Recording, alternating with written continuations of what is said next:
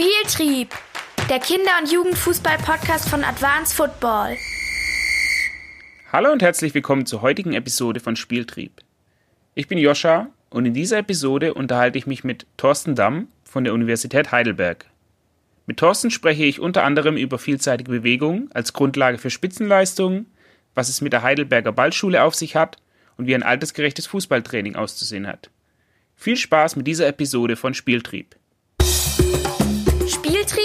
Doppelpass. Hallo Thorsten, vielen Dank für deine Zeit. Ähm, am besten stellst du dich kurz selber vor. Wer bist du und was machst du? Ja, mein Name ist Thorsten Damm. Ähm, wir sind hier am Sportinstitut der Universität Heidelberg, also meinem Arbeitgeber. Quasi sind Semesterferien, von daher passt es auch äh, zeitlich ganz gut.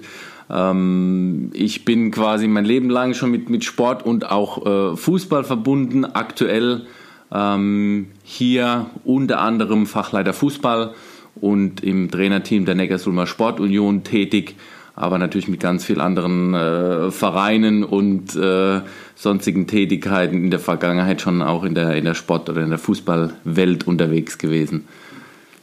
Hast du, hast du selber Erfahrung im Nachwuchsbereich oder warst du ausschließlich im Herrenbereich? Ja, im Prinzip interessant ist, dass alles, was ich äh, sag mal, in, der, in der sportlichen Praxis auf dem, auf dem Platz verbindet mich eher mit dem Herrenfußball. Und ähm, in meiner beruflichen Tätigkeit am, am, am Schreibtisch oder im Job, ähm, da eher die Anknüpfungspunkte auch im Jugendfußball sind. Okay. Aber selber nie eine Jugendmannschaft trainiert gehabt? Nein, leider nein, nur mit meinen Ballschulkids unterwegs gewesen, ja. Vielseitige Bewegungserfahrung, Heidelberger Ballschule. Worum handelt es sich denn bei der Heidelberger Ballschule? Ja, gute Frage. Äh, schwierig in eine kurze Antwort zu packen. Also prinzipiell geht es bei der Ballschule darum, die, äh, dass die Kinder sich bewegen, dass sie sich äh, mit Spaß bewegen und vielseitig bewegen. Also angefangen ähm, hier im Haus sogar mit einer Babyballschule, dass also schon die Kleinkinder über motorische Ausführungsformen wie Krabbeln und, und dem Ball als Lokomotive, wenn er vorbeirollt, krabbeln die hinterher, so ein bisschen bewegt werden. Dann äh, natürlich weitergehend mit der Miniballschule eher im Kindergartenalter, auch mit dem Ziel, dass die Kinder sich bewegen, vielseitig bewegen, erste Erfahrungen mit dem Ball auch sammeln. Ähm, klassische Ballschule dann eher im, im Grundschulalter wo es darum geht, die, die Kinder an die Sportarten heranzuführen. Ohne Zielsportart generell praktisch ähm, ja, den, den, den, die Sportarten näher zu bringen. Wann wurde das Ganze gegründet oder wer, wer hat das initiiert? Ja, also interessant auch, weil wir hier praktisch in seinem äh, Herrschaftsgebiet oder ehemaligen Herrschaftsgebiet sind von Professor Dr. Klaus Roth, ihr langjähriger äh, Institutsleiter hier, ist jetzt äh, Ende des Jahres in Ruhestand gegangen. Also von ihm gegründet und initiiert 1998. Auch ein relativ interessanter Zeitpunkt, weil das ja so ein bisschen, ah gut, seit letztem Jahr nicht mehr, aber äh, damals eine, äh, zusammen mit der EM 2000 so ein bisschen ein, ein Tiefpunkt war, zumindest im deutschen Fußball. Das war meines Wissens nach das erste Mal, dass eine deutsche Mannschaft sich nicht aus der Vorrunde ähm, ja, fort rausbewegt hat, qualifiziert hat, kennen wir jetzt seit letztem Jahr leider nochmal. Aber das war so der, der Startschuss auch der Ballschule, sich Gedanken zu machen, was, was kann man anders machen, was läuft schief oder was geht besser. Ähm, Vielseitigkeit ist Trumpf. Was hat es mit diesem Motto der Heidelberger Ballschule auf sich? Ja, Vielseitigkeit ähm, ist erstmal äh, aus sportwissenschaftlicher Sicht, dass eben alle motorischen Ausführungsformen Berücksichtigung finden, was den Ball betrifft, also mit Hand, Fuß, Schläger. Ähm, das zielt auf die Vielseitigkeit ab, aber eben auch, dass man, ähm, wie gesagt, erstmal alle Sportarten den Kindern näher bringen möchte. Nicht wie im Schulsport, dass man sagt, ja, jetzt machen wir vier Wochen Fußball, dann vier Wochen Handball, dann vier Wochen Basketball, ähm, sondern diese Vielseitigkeit darauf beruht, dass man über Gemeinsamkeiten versucht, einen Zugang zu all diesen Sportarten den Kindern zu ermöglichen.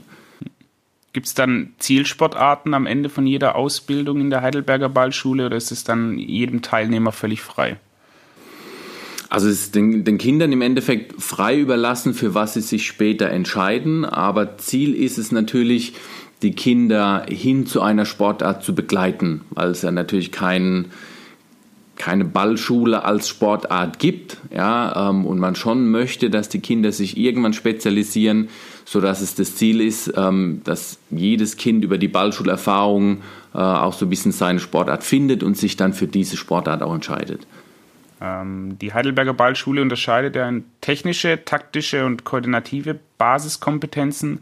Woher leiten sich diese Unterteilungen denn ab?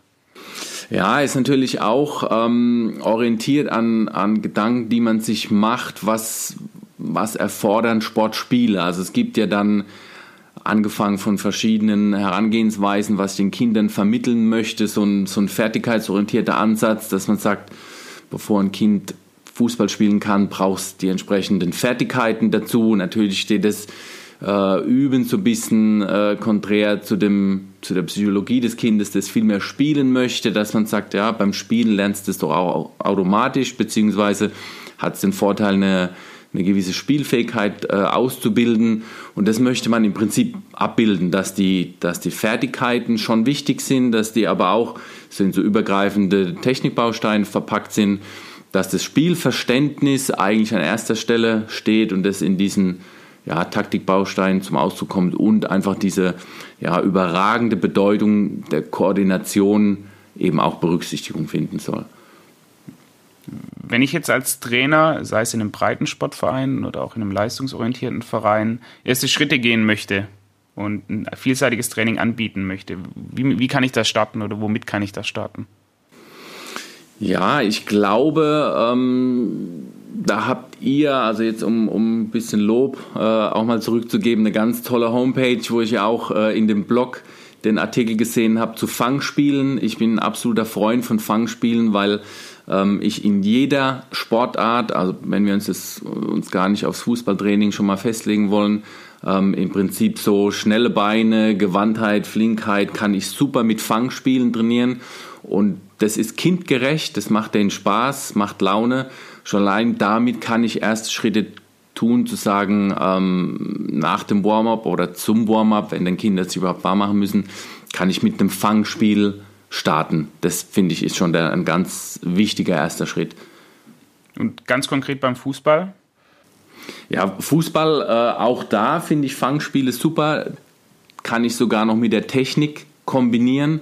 Und ich glaube, keinem Sportler, also auch den, den Fußballern, schadet es, wenn sie mal einen Ball fangen, werfen oder mal irgendwie eine Koordinationsübung dazu äh, machen können. Ähm, auch da finde ich, äh, kann man relativ leicht starten, wenn man so eine Art, gerade jetzt im, im Winter äh, zur Hallensaison, so einen Geschicklichkeitsparcours in der Halle aufbaut. Also Dinge, die man eigentlich aus seiner Kindheit kennt, auf einer Turnbank zu balancieren, dabei vielleicht noch einen Ball zu prellen oder so. Ich finde, das sind ganz erste wichtige Schritte, wo man als Trainer relativ schnell auch Feedback bekommt, ob es, oder ich behaupte es einfach mal, dass es den Kindern Spaß macht und auch ins Fußballtraining integriert werden kann. Ja. Macht, macht dieser Ansatz denn dann auch für, für leistungsorientierte Mannschaften Sinn?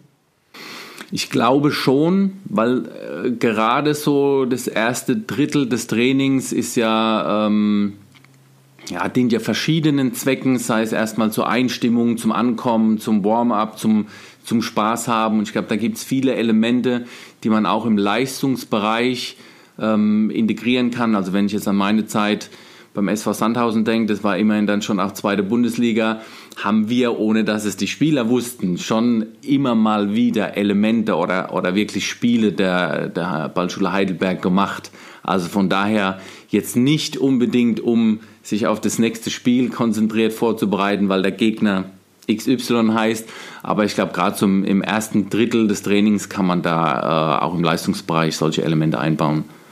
Ist ja zurzeit auch so ein bisschen ein Renner auf äh, Facebook, die kleinen Videos von Thomas Tuchel zu sehen, wie er Handball, Kopfball, Rückwärtsball spielt oder mal ein 7 gegen 7 mit so einem Miniball. Ähm, Absolut, ja.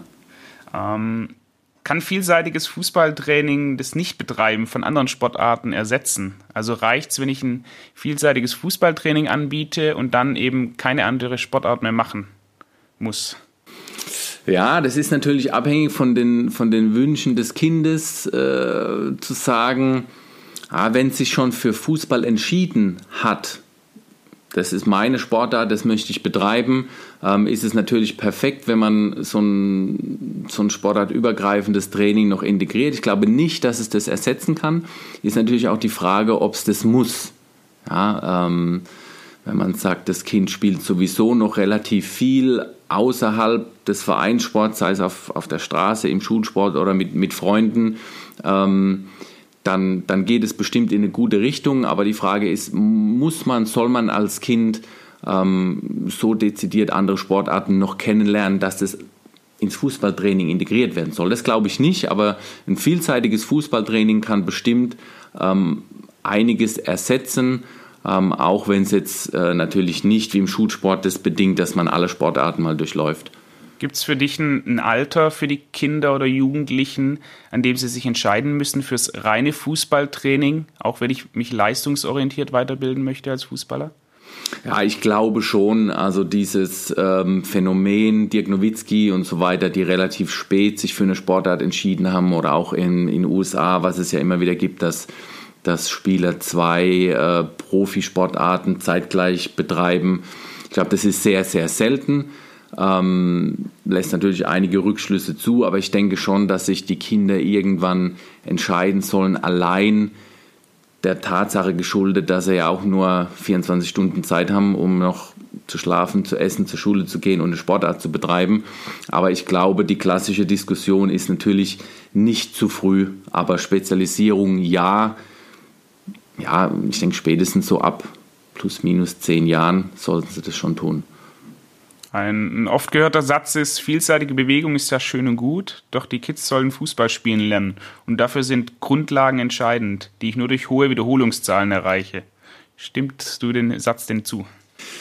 Ja, das hat natürlich schon viel Wahres, aber äh, gerade immer wenn ich hohe Wiederholungszahlen höre, bin ich natürlich direkt gedanklich im Techniktraining und frage mich, ab wann ist es sinnvoll?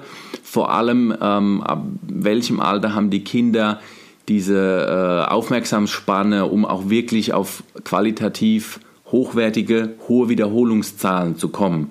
Sodass ich glaube, das ist wichtig, aber eben erst nachdem ich mich spezialisiert habe und ein Kind, das noch nicht wirklich Fußball spielen kann, vom Spielverständnis und so weiter her, ähm, Klar lernt es durch äh, vielfaches Wiederholen einen sauberen Innenzeitstoß, aber ist dann, finde ich, wiederum ähm, der Schwerpunkt zu einem falschen Zeitpunkt gesetzt. Also das ist ja genau dieses Gedankengut der Ballschule, dass die erstmal äh, das Spiel verstehen sollen und praktisch eine richtige Entscheidung treffen. Und wenn es dann an der Technik hapert, kann ich da noch nachjustieren, aber nicht schon die Technik perfektionieren, bevor ich überhaupt die, die richtige Entscheidung treffen kann. Was, was begegnest du Kritikern bzw. Zweiflern der vielseitigen Bewegungserfahrung oder die sagen, die Heidelberger Ballschule, das ist ein bisschen trara, aber es hilft nicht weiter? Ja, auch da ist natürlich wieder der, der Aspekt äh, zu sehen, wer sagt es. Also generell geht es ja, wenn man jetzt vom Breitensport ausgeht, darum, die Kinder ähm, mit Spaß zu bewegen. Ja, und da ist ja, denke ich, so eine vielseitige Bewegungserfahrung toll, die macht Spaß, die bewegt mich, lässt mich vielleicht mit Vorfreude aufs nächste Training schon, schon nach Hause gehen. Ähm, unter dem leistungssportlichen Aspekt gibt es natürlich die Diskussion, ähm, aber auch da erinnere ich mich gern an die Anfänge der TSG Hoffenheim zusammen mit der Ballschule, die sogar gesagt haben, sie in Anführungszeichen opfern eine Trainingseinheit für Ballschule ähm, wo dann eher die Eltern sehr kritisch waren, dass sie gesagt haben, okay, dann machen wir das nicht mehr, sondern integrieren einfach die Elemente und alle waren happy. Also von daher gibt es ganz viel, was man den Kritikern ähm, entgegnen könnte, müsste aber, glaube ich, genau wissen, ähm, ist es ein Kritiker, der selbst eine U15 trainiert, irgendwo auf dem Dorf oder im Leistungsbereich und da könnte man, glaube ich, schon eine, eine gezieltere Antwort geben dann. Jetzt wird mal ein bisschen fußballspezifischer. Ähm, wie sollte deiner Meinung nach ein Kinder- und Jugendtraining gestaltet sein und nach welchen Prinzipien?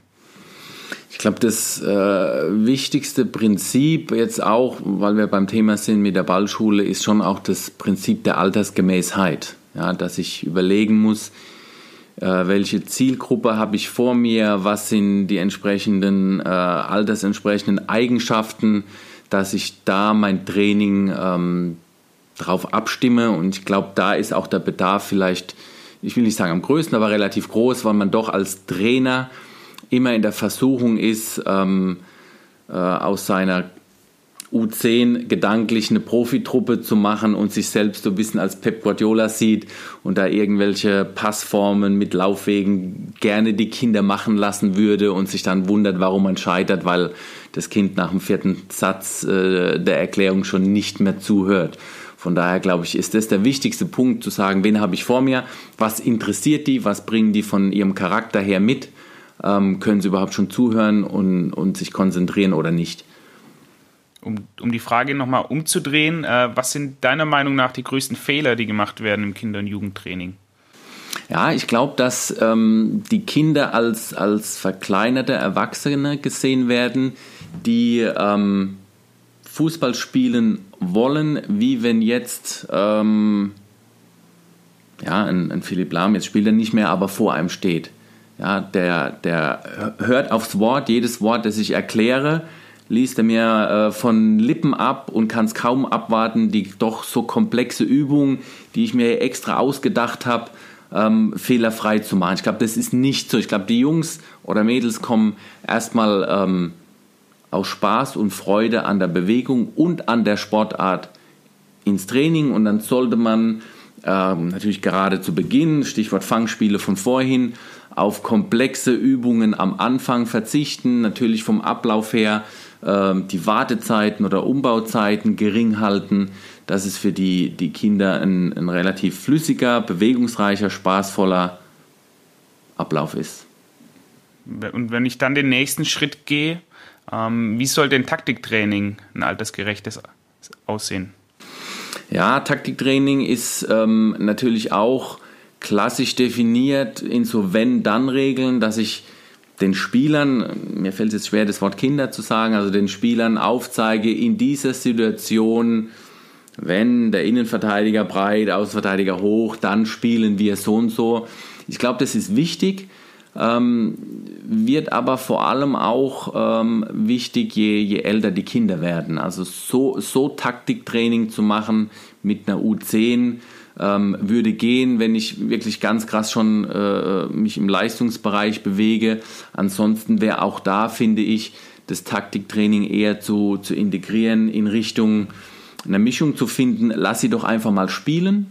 Ja, wenn man jetzt von, von so explizitem Taktiktraining ausgeht, ist es ja immer auch irgendwo ähm, relativ eng gefasst für das Kind, kann eigene Ideen nicht ausleben, ist so ein bisschen konkurriert zu dem Thema ähm, Kreativitätsentwicklung, sodass ich auch da wieder sagen würde, man muss unterscheiden, bin ich im Breitensportangebot, ähm, Taktik lernen erst ein bisschen später, sonst über, ja, auch, äh, wir sind hier am Sportinstitut mit so Dingen, das war ein altes Modell, aber ich bin dann Freund von dem Modell, der antizipativen Verhaltenskontrolle. Ein Kind hat ja schon eine Vorstellung, was es jetzt mit der Aktion bewirken möchte tritt dieses Resultat ein, wird es bestärkt, tritt es nicht ein, wird es sich schon selbst hinterfragen, sodass das Taktiklernen wichtig ist. Ähm, ich finde aber auch eher im, im Leistungsbereich oder in, in einem ja, einfach fortgeschrittenen Alter dann äh, anzuwenden ist. Wir selbst sind Freunde von extrem viel Individualtaktik, weil wir eben sagen, das Eins gegen Eins ist einer der Grundbausteine im Fußball und wird häufig geopfert ähm, für Gruppen- und mannschaftstaktische Inhalte. Wie siehst du das? Ja, das ist, ist schon wichtig in so einem Bausteinprinzip. Auch da geht es natürlich dann um die Gewichtung. Ähm, man, man möchte ja so Individualisten, die ein Spiel alleine entscheiden können mit einem überragenden Dribbling und Torabschluss, das sehe ich schon genauso.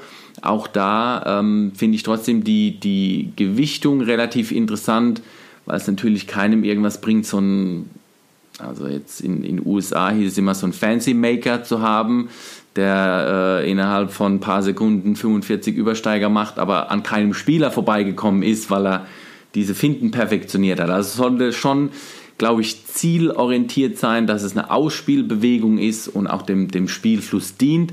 Dann bin ich ein absoluter Freund von Schwerpunktsetzung 1 gegen 1, Dribbling, Finden. Und das ist auch super Übertrag jetzt zum zum Techniktraining. Wie sollte das deiner Meinung nach in den verschiedenen Altersstufen ablaufen bzw. aussehen? Ja, ich glaube, Techniktraining lebt dann schon von der Wiederholungszahl, ähm, lebt aber auch von einer ähm, ja, Situationsgemäßheit. Also dieses trockene Techniktraining ähm, ist natürlich auch dann immer die Frage, schaffe ich den Transfer zur Spielsituation? Also ich kann natürlich ähm, den Klassiker Wolle Innenseite äh, links rechts zehnmal im Wechsel, um es irgendwo mal die Grundlage zu legen. Aber äh, spielecht wäre das ja dann aus der Bewegung mit Anschlussaktion im Tempo. Und auch das ist interessant natürlich, wenn man sagt, fort, fortschreitend möchte man die Basis legen über, über diese isolierte Bewegung, aber fortschreitend sollte man dann sich überlegen, in welcher Situation kommt die Technik vor und es irgendwo ähm, spielecht dann auch im Training zu simulieren. Ähm, welche Service-Sportarten bieten den größten Mehrwert deiner Meinung nach, wenn ich eine, eine ganzheitliche fußballerische Ausbildung gewährleisten will? Ja, ich glaube, ähm, da kann man sich schon an, an Ähnlichkeiten orientieren. Ähm, so wie jetzt bei der Ballschule gibt es die Torschussspiele, dass man sagt, Sportarten, die sich ähnlich sind, werden gruppiert. Da gehört Hockey dazu, aber ist natürlich auch, ähm, ja, meine Studenten, die jetzt integrative Sportspielvermittlung besucht haben, würden sich jetzt vielleicht feiern. Es gibt ja dann auch Konzepte wie Teaching Games for Understanding, die die Sportarten nach ihrer taktischen Ähnlichkeit äh, äh, zusammengruppieren, wie diese Invasion Games, wo man sagt, eigentlich haben Handball, Basketball, Hockey und Fußball ganz ähnliche taktische Merkmale sodass man da bestimmt das als Service nehmen kann. Freilaufverhalten ist quasi ähnlich. Es gibt taktische Ähnlichkeiten wie ein Konter im Fußball ist ein, ein Fast Break im Basketball oder im Handball ist es ein ja, ist das Konter, Kontergegenstoß. Also dass man da schon, glaube ich, bei den Kindern einen Mehrwert hat, wenn man das auch mal zum Warm-up spielen lässt. Ähm, wenn du jetzt ein FE-Jugendtraining skizzieren müsstest, also du stehst morgen auf dem Platz, 90 Minuten lang mit 20 Kindern, welche Bausteine müssten da gegeben sein? Ähm, FE-Jugendbereich, glaube ich, der Klassiker. Ähm, viel Bewegung und viel Spaß. Jetzt äh, durchgängig zu, zu unserem Interview würde ich da klassisch mit einem Fangspiel starten, weil ich behaupte, Kinder in dem Alter müssen sich noch nicht wahr machen. Ich habe noch kein Kind gesehen, das da den Sprint anzieht und sich einen Muskelfaserriss holt. Ähm, dann relativ früh viel Ballarbeit. Ist natürlich immer die Frage, bin ich alleine oder habe ich ein Trainerteam, dass wir das ein bisschen in Gruppen machen können, so ein bisschen ähm, Ballgewöhnung ähm, mit, mit Dribbeln, Passen in der Gruppe. Äh, dann relativ früh, glaube ich, ähm, den Übergang finden zum, zum Torschuss. Ja, auch da natürlich keine äh, kein Anstehen in der Schlange und als 15. darf ich dann mal aufs Tor schießen und dann schieße ich auch noch vorbei, muss den Ball holen und habe dann in 10 Minuten gefühlt dreimal aufs Tor geschossen. Ähm, auch das relativ spielerisch verpacken. Ich glaube, da sind die, die Trainer auch ein, ein äh, ganz toller Motivator, wenn die so ein bisschen mit eingreifen ähm, und so, sei es spielerisch verpackt als, als Monster, vielleicht den Gegenspieler mimen. Ähm, um da ein bisschen Spaß zu machen und dann, glaube ich, ganz viel äh, frei spielen. Ähm, in dem Altersbereich, ähm, jetzt auch breitensportlich gesehen, noch ohne große Zusatzregeln oder, oder Provokationsregeln, ähm, weil die Kinder das, glaube ich, von der Aufmerksamkeit her noch nicht gebacken bekommen. Und für den Altersbereich DC-Jugend? Ja, DC-Jugend ähm, gibt es ja hier auch umliegende Vereine, die das ganz toll machen, die den Kindern schon über gewisse ähm, Passformen und, und Positionsvorgaben da implizit Möglichkeiten mit auf den Weg geben für den Transfer ins Spiel, dass sie wissen, welche Positionen müssen erstmal besetzt sein. Ähm, da finde ich, ist, ist Passen, ich bin ein Freund vom Passen. Ähm, ein sauberes Passspiel, also auch Ball an Mitnahme, sauberes Passspiel, ähm, bin ich großer Freund davon, dass man da schon in Richtung äh, Passformen geht mit, mit sauberer Technik. Das sind die Kinder äh, oder Jugendlichen schon älter, dass man das äh, abfordern kann mit klar, mit so einer Endlosschleife, mit, mit Nachlaufen, dem gespielten Ball nachlaufen und so weiter, dass man da aber schon den Bezug herstellt ähm, zu Positionen auch, also welche Position zumindest besetzt sein muss, ohne dass man sagt, du spielst immer rechts hinten. Und da finde ich, ist spätestens dann schon auch dieses 1 gegen 1 ein absoluter Schwerpunkt. Ja, auf, auf engem Raum, mit Gegnerdruck ähm, und am besten auch dann mit einem Torabschluss oder einer Folgeaktion, dass man sagt, danach ähm, schlägt man eine Flanke oder so. Und da dann definitiv auch die Abschlussspiele mit, mit Zusatzregeln. Ja, da kann man die Jungs schon fordern zu sagen, ähm, ja, also eine Provokationsregel zu sagen, da gibt es noch äh, irgendwie einen Zusatz über schnelles Spiel in die Spitze oder äh, Tor nach erfolgreichem 1 gegen 1 oder Doppelpass oder so, was, ist, was, was da das ganze Repertoire ja, ja hergibt. Dass es schon ja, leistungsorientierter ist und äh, ein bisschen spielechter und wettkampfnäher gestaltet wird. Für den Altersbereich B- und A-Jugend? Ja, ich habe B- und A-Jugend, äh, diese Übergangsphase zum Seniorenbereich da geht es dann viel auch um, um, pädagogische Dinge, dass man sagt, das Warm-up ist definitiv wichtig. Also spätestens dann sollen sie es lernen, dass es wichtig ist. Auch da bin ich ein Freund von so Stabi-Übungen im Warm-up, dass man die korrekt ausführt. Allein aus äh, sag mal, ak akuter Verletzungsprophylaxe und das ist einfach Lernen für später auch. Nicht einfach auf den Platz zu gehen und zu gucken, ob ich aus 40 Meter schon die Latte treffe. Ja, ähm, plus hin zu einer gewissen, ja, einfach athletischen Ausbildung. Da bin ich, bin ich schon auch ein Freund davon. Und spätestens dann, äh, finde ich, muss man die Spieler an, an die Wettkampfform und an den ja, perspektivisch Herrenfußball mit Positionen, mit taktischen Spielformen, äh, sei es auf, auf Ball halten, in engem Raum, mit äh, Umschaltspiel, also gar nicht immer offensiv-defensiv, sondern aus dem Raum raus, mit, mit äh, Ideen wie, wie Gegenpressing oder das Auflösen. Also ich finde, U17, U19 ist, wie du ja auch sagst, eigentlich schon, schon Herrenfußball und so kann man die Jungs auch trainieren. Dann jetzt zur Abschlussfrage. Ähm, stell dir vor, du hast 100 E-Jugendliche, talentierte Fußballer. Deine Aufgabe ist es, die 10 Spieler auszuwählen, die mit der größten Wahrscheinlichkeit in zehn Jahren Profifußballer werden. Dafür darfst du dir drei Werte aus der Zukunft ausdenken. Bedeutet, du weißt, wie diese drei Werte bei den Kids als 20-Jährige aussehen werden. Welche Werte, zum Beispiel Spring- oder Sprungwerte, Körpergröße, Muskelfaserzusammensetzung, Anzahl der Trainingsstunden, würdest du auswählen, um die höchste Prognosewahrscheinlichkeit zu haben? Ja, erstmal wow, das ist meine erste Antwort. Äh, ist, ist eine überragende Frage, über die man wahrscheinlich direkt ein zweitägiges Symposium abhalten kann. Ähm, aber um es kurz zu machen, würde ich sagen, ja, die, die Sprintleistung würde mich interessieren. Ich glaube, das ist unabdingbar, ähm, dass, man, dass man es als Fußballer in die Bundesliga schafft. Äh, auch da aus meiner Ballschulvergangenheit äh, zitiere ich mal einen, einen, Jugendtrainer im Eishockey, der gesagt hat, gib mir ein schnelles Kind und ich mache einen guten Eishockeyspieler draus. Ich glaube, ist im Fußball auch so, also die, die Sprintschnelligkeit. Ähm, dann bin ich ähm, ein Freund von so ja, Persönlichkeitsmerkmalen wie, wenn man, das, wenn man das wüsste, dass jemand ja, nicht verlieren kann ja, dass, es, dass er in, in Drucksituationen völlig entspannt ist. Also so diese auch Talentmerkmale in, in dem psychologischen Bereich. Das wäre definitiv auch noch ein, ein Wert, so ein Coolness-Faktor.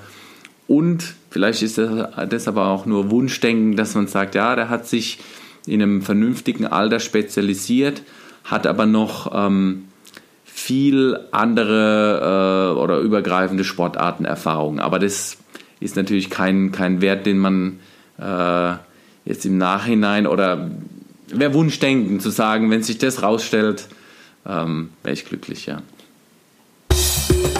Spieltrieb, Doppelpass. Das war das Gespräch mit Thorsten Damm. Wenn ihr mehr zur Heidelberger Ballschule und den angesprochenen Themen wissen möchtet, besucht unseren Blog unter advance.football/blog oder folgt uns auf unseren Social Media Kanälen. Bis dahin eine gute Zeit, macht's gut.